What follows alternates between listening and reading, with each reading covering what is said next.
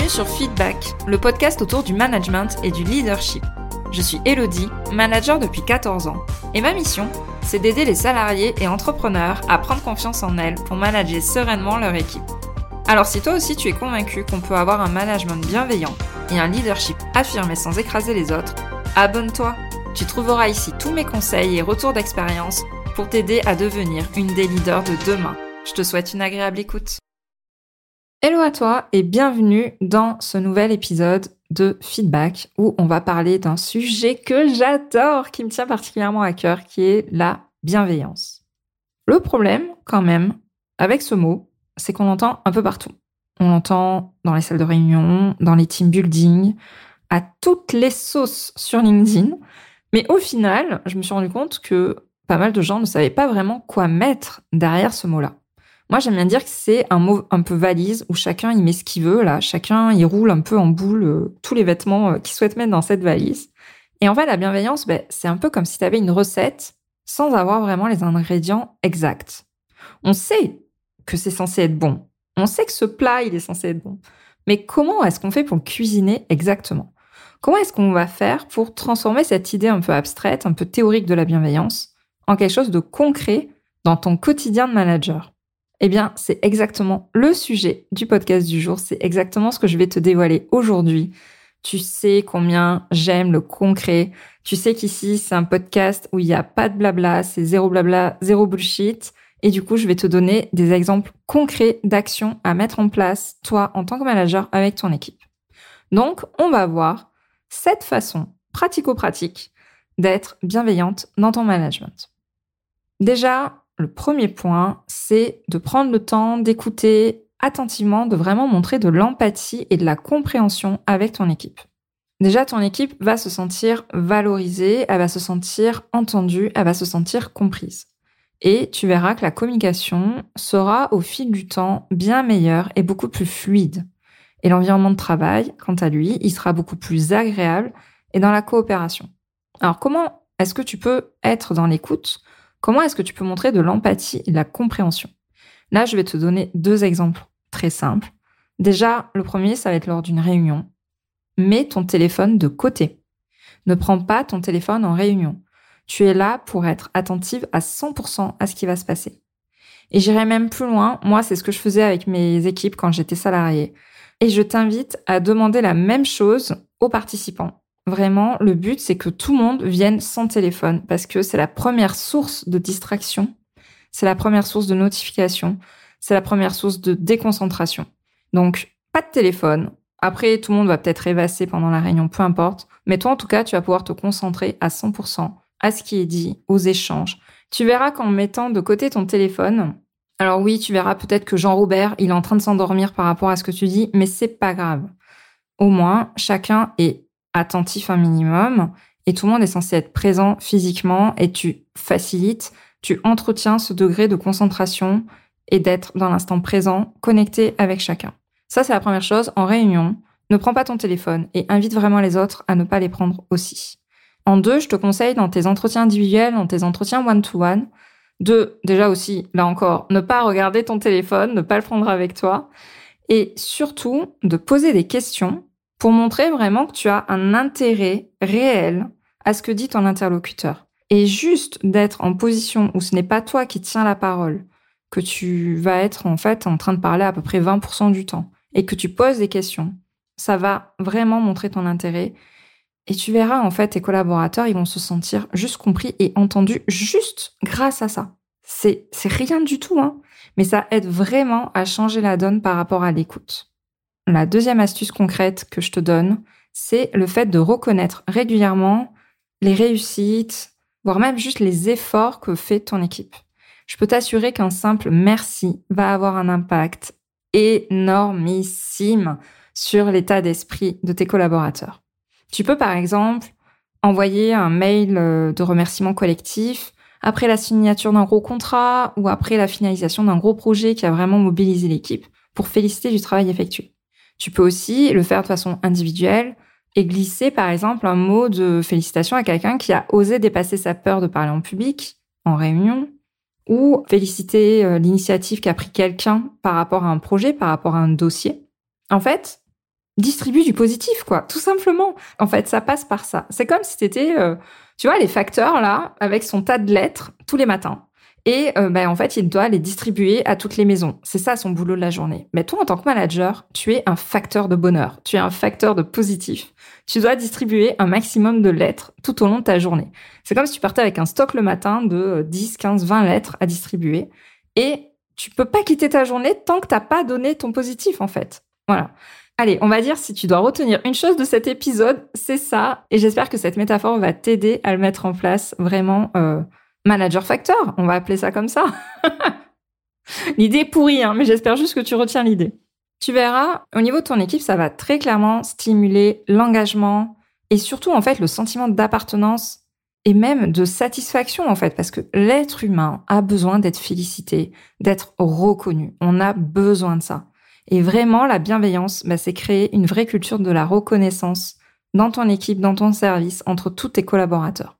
La troisième astuce pour t'aider à mettre en place de la bienveillance dans ton management, ça peut être par exemple d'offrir une certaine flexibilité dans les horaires ou dans le télétravail. Ton but, ça va être de respecter en fait le temps personnel, le temps familial de tes collaborateurs. Je n'arrête pas de répéter qu'on a besoin d'un équilibre entre la vie pro et la vie perso et je pense que c'est une quête que tu as un peu en continu, en permanence dans ton travail. Mais en fait, t'es pas seul dans ce cas-là. Tes collaborateurs aussi, hein. Tout le monde est dans le même bateau. Et si tu cherches à créer ce cadre-là flexible, tu verras que ça va être un cercle vertueux. Tu vas créer des conditions de travail qui vont être optimales pour tes collaborateurs et tu verras qu'en fait, la productivité va être décuplée.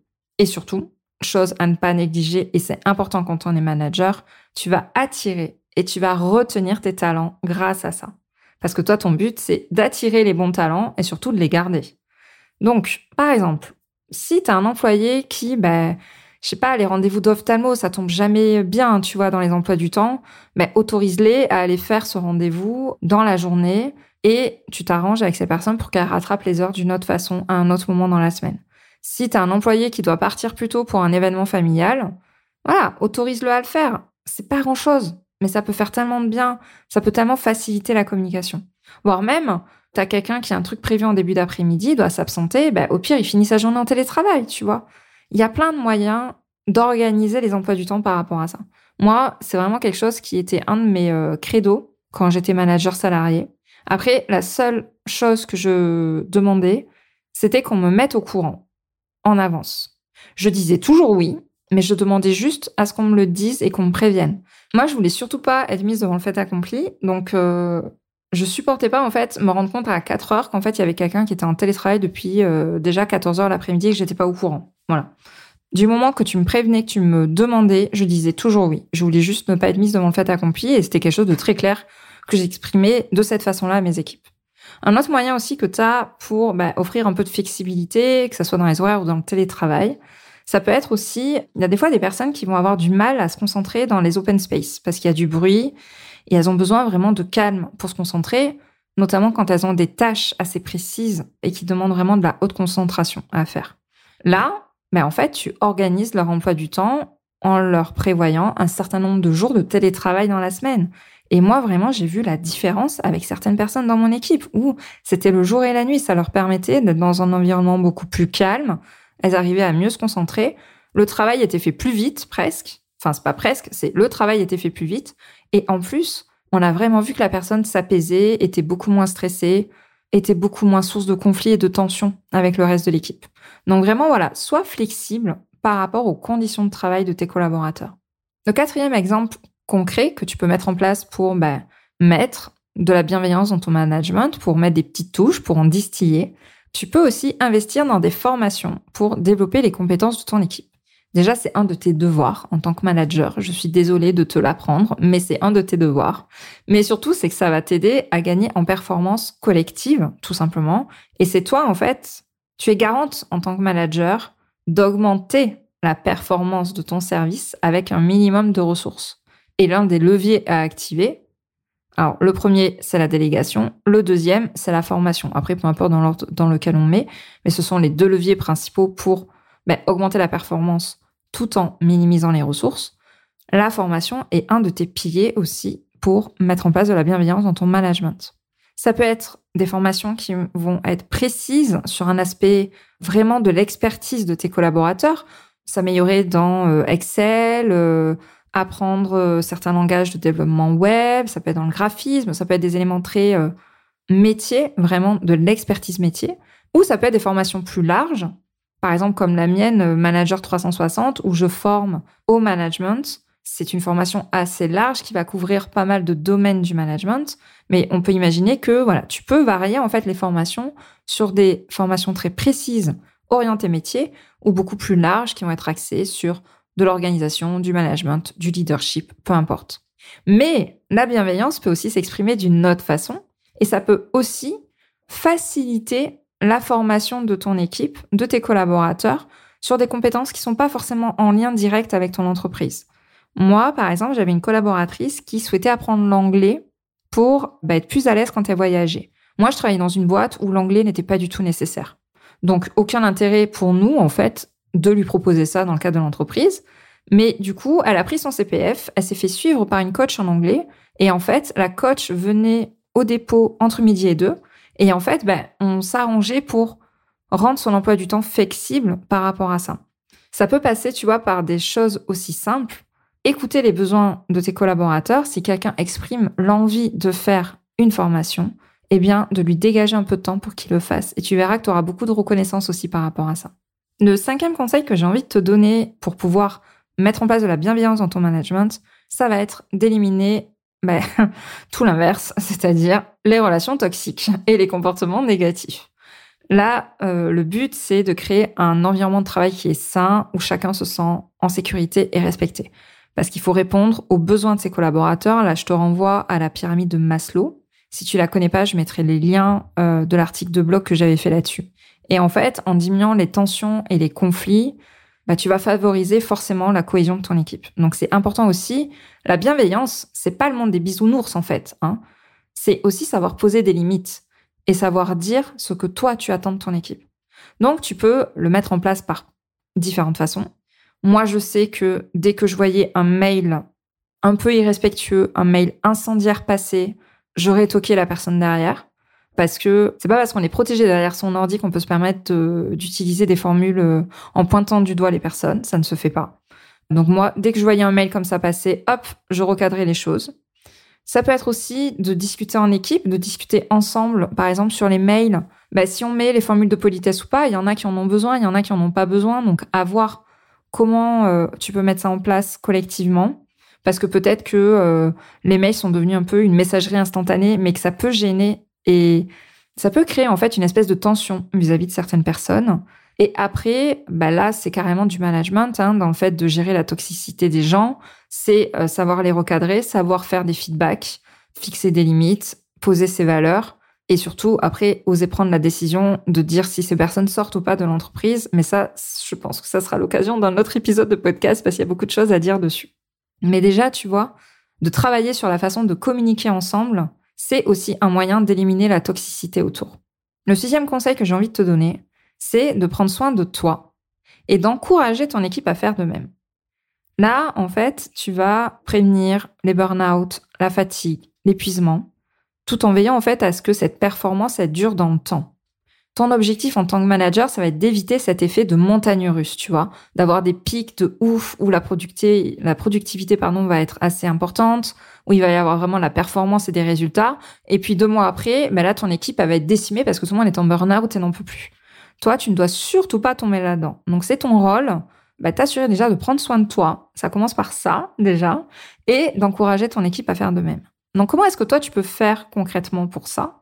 Là, je vais te citer plusieurs exemples ça peut déjà passer par le fait de respecter les temps de pause. Alors déjà, ce sont euh, des temps obligatoires légalement, hein, mais il peut y avoir des personnes qui ne les prennent pas, notamment les personnes qui ne fument pas. Euh, j'en faisais partie et je l'avais bien vu dans la boîte où j'étais salarié, beaucoup de, non-fumeurs ne faisaient pas les pauses. Laisse, pousse, oblige, j'en sais rien, mais oblige les gens à s'aérer l'esprit et à faire des pauses. C'est important. La deuxième euh, astuce aussi que je peux te donner, il y a des fois des gens qui aiment bien quand ils arrivent le matin faire le tour de toute l'équipe, dire bonjour, prendre un café, discuter de ce qu'ils ont fait la veille, le week-end et tout. Moi, c'est pas mon trip. Mais par contre, c'est pas parce que c'était pas mon trip que j'obligeais les gens à faire comme moi. S'ils ont besoin d'échanger et d'avoir des relations sociales en arrivant au travail, laisse-les faire. Et laisse ces 5 ou 10 minutes de pause café avant de bosser. Je me souviens aussi, en parallèle, euh, j'avais une collaboratrice qui comprenait pas pourquoi euh, elle voulait pas que le vendredi après-midi ça soit cool. Voilà. Pour elle, c'était un moment où elle avait une forte dose de travail par rapport à son métier et ça l'agaçait de voir les gens de son équipe, ben, le vendredi après-midi, rigoler, euh, prendre ça de façon beaucoup plus légère. Et en fait, on avait travaillé ensemble et elle avait fini par accepter que ben, c'était un moyen pour son équipe de déstresser, de d'enlever la soupape et de pouvoir se préparer au week-end. Et c'est ok, ça fait partie de la bonne ambiance. Du moment que les résultats sont là le reste de la semaine, pourquoi pas? Voilà. Ne t'oblige pas à poser, à calquer ton comportement sur celui des autres. C'est pas parce que tes collaborateurs ne réagissent pas comme toi que tu dois les obliger à faire comme toi. Laisse-les s'ils en ont besoin. Un troisième exemple que je peux te donner aussi, toujours dans le fait de prendre soin de toi et d'encourager ton équipe à faire de même, c'est de rappeler à tes collaborateurs de faire des pauses, mais surtout de prendre des congés. Moi, j'avais beaucoup de personnes qui prenaient pas de congés parce que c'était jamais le bon moment, parce que tu comprends, ça va être compliqué, l'équipe va s'écrouler, patata, patata. Les congés sont nécessaires, les congés sont importants et vraiment, si tu vois qu'il y a des personnes au bord de l'épuisement, oblige-les à prendre des congés. Ça peut être des week-ends prolongés, ça peut être des semaines entières, peu importe. Mais sois vigilante sur ces points-là. La bienveillance, ça passe aussi par ça, tout simplement. Et le dernier euh, exemple que je pourrais te citer, c'est aussi peut-être de trouver des moyens d'amener le bien-être de l'extérieur au sein de ton entreprise. Maintenant, il y a des personnes qui se déplacent et qui organisent des cours de yoga, des séances de kiné, des séances d'ostéo directement dans les entreprises. Donc, tu peux te rapprocher de ton CE si jamais tu en as un, ou tu peux voir avec ta direction Comment est-ce que euh, on peut mettre ça en place Parce que ça fait partie aussi du bien-être de tes collaborateurs. Toi aussi, tu peux en profiter, hein, tant qu'à faire. Mais euh, ça passe par ces éléments-là. C'est peut-être pas ton rôle de A à Z, mais assure-toi de trouver ce genre de piste. Ça fait vraiment partie de la bienveillance, voilà, pour que ton équipe se sente bien avec toi et que tu puisses avoir ce côté rétention des talents. Et enfin, la septième clé que je voulais euh, te dévoiler pour mettre en place de la bienveillance dans ton management, c'est le fait de fixer des limites claires pour éviter l'épuisement de ton équipe. Donc là, on rejoint un peu le point précédent, le point 6. Tu dois t'assurer en tant que manager que le travail n'empiète pas sur la vie personnelle de ton équipe. C'est à toi d'aider tes collaborateurs à avoir une relation saine avec le travail. Donc pour ça, tu peux mettre en place plein plein de choses. Déjà tout ce qu'on a vu avant, mais tu peux aussi mettre en place par exemple des règles de communication par mail. Moi, je sais que j'avais demandé à ce qu'on évite tous les mails là en copie, en CC de partout. Moi, j'étais DG, ça servait à rien que je sois en copie de tous les mails et de tout ce qui se passait, d'être informé de tout. Ce qui faisait qu'en fait, quand je rentrais de vacances ou dès que je m'absentais un ou deux jours, ben, j'avais une tonne de mails à rattraper et qui en fait me servaient à pas grand chose. Donc déjà, tu peux fixer des règles, par exemple, par rapport aux copies, qui doit être en copie de quoi. Ça peut aussi passer par le fait de partager des calendriers ou des agendas de présence si jamais tu as une équipe en télétravail. Ça permet aussi de savoir qui travaille quand, ou quand tu as une équipe aussi qui est dispatchée dans le monde entier, qui peut avoir des fuseaux horaires différents. Ça peut être aussi de mettre en place des plages horaires où tu autorises les personnes à répondre ou à ne pas répondre aux messages ou aux mails. On a aussi de plus en plus de messagerie instantanée dans les entreprises, comme Slack par exemple, comme Trello euh, ou autres, WhatsApp aussi des fois. C'est pas parce qu'on est dans une messagerie instantanée que la personne doit répondre automatiquement à l'instant T où elle reçoit la notification. Pas du tout. Et du coup, tu peux travailler avec ton équipe pour déterminer bah, des plages horaires de réponse à ces messages. En fait, la personne a le droit de répondre deux ou trois heures après quand elle reçoit un message. C'est tout à fait OK. Tu peux aussi fixer des règles par rapport aux mails. Par exemple, demander à l'ensemble de ton équipe de ne pas envoyer de mail après 18 heures. Toi inclus, bien évidemment. ou alors, si jamais vous entendez pas là-dessus, que si jamais il y a un mail qui est envoyé en dehors des horaires de travail, que la personne n'est pas censée répondre en dehors de ses horaires de travail. Le but, c'est, euh, par exemple, qu'il n'y ait aucune réponse attendue après 18 heures. Attention, je mets un gros bémol dessus, mais de toute façon, je pense que je vais faire soit un épisode de podcast ou un post LinkedIn là-dessus. Demander aux gens d'être connectés en dehors de leur temps de travail, ce n'est pas normal. Et en tant que manager, c'est un jeu dangereux parce qu'il y a un gros risque de harcèlement derrière. Si jamais un jour ça se passe mal avec quelqu'un, il peut tout à fait s'appuyer sur le fait qu'il ait reçu ou qu'il ait dû répondre à des mails en dehors de ses heures de travail, c'est-à-dire le soir et les week-ends ou les vacances. Et on peut se retrouver avec du harcèlement aux fesses. Voilà. Je ferme la parenthèse, mais c'est quand même une précaution à prendre. Du coup, tu vois, par le, la mise en place de toutes ces règles que tu peux décider seul ou que tu peux décider en équipe, ben en fait, tu vas fixer le cadre, fixer des limites claires pour éviter l'épuisement de tes collaborateurs. C'est hyper important. Je t'ai donné donc les sept clés euh, pour moi pour avoir un management bienveillant au quotidien. J'ai essayé de te donner un maximum d'exemples concrets pour que tu puisses ben, pas te retrouver perdu face à ce terme qui des fois euh, veut pas dire grand chose. Je vais les relister ici et de toute façon ne t'inquiète pas, tu as aussi euh, l'article de blog associé qui est dans les liens dans la description de cet épisode et là tu verras ça reprend directement les sept idées. Je les reprends ici. Donc première astuce, c'est de prendre le temps d'écouter attentivement, de montrer de l'empathie et de la compréhension. Le point numéro 2, c'est de reconnaître régulièrement les efforts et les réussites de ton équipe, parce qu'un simple merci peut avoir un impact énorme. En 3, c'est d'offrir un max de flexibilité dans les horaires ou le télétravail. Ça va te permettre de respecter le temps personnel et familial de tes collaborateurs. Le point 4 pour pouvoir mettre en place de la bienveillance dans ton management, c'est d'investir dans des formations pour le développement des compétences de ton équipe. En 5, je t'invite à éliminer bah, tout contraire de la bienveillance, c'est-à-dire la toxicité et les comportements négatifs. En 6, c'est de prendre soin de toi, mais aussi d'encourager ton équipe à faire de même. Et enfin, la dernière astuce, c'est de fixer des limites claires pour éviter l'épuisement de ton équipe. Moi, en tout cas, j'ai adoré faire cet épisode. Je le trouve hyper concret et j'espère vraiment qu'il va t'aider. Je suis hyper alignée avec, bien évidemment, tout ce que je t'ai dit aujourd'hui. J'espère qu'il va t'aider. Je t'invite vraiment à tester les astuces. T'es pas obligé de tout mettre en place. Hein. Tu peux en choisir que deux ou trois, mais vraiment, je t'invite à les tester avec ton équipe. Et n'hésite pas à me faire un retour par rapport à ça. Je te souhaite une bonne fin de journée, une bonne fin de soirée, peu importe. Et je te dis à la semaine prochaine. Je te remercie d'avoir écouté cet épisode jusqu'au bout. Si tu l'as apprécié, je t'invite à t'abonner sur ta plateforme préférée et à me laisser un commentaire 5 étoiles. On se retrouve au prochain épisode pour parler management et leadership.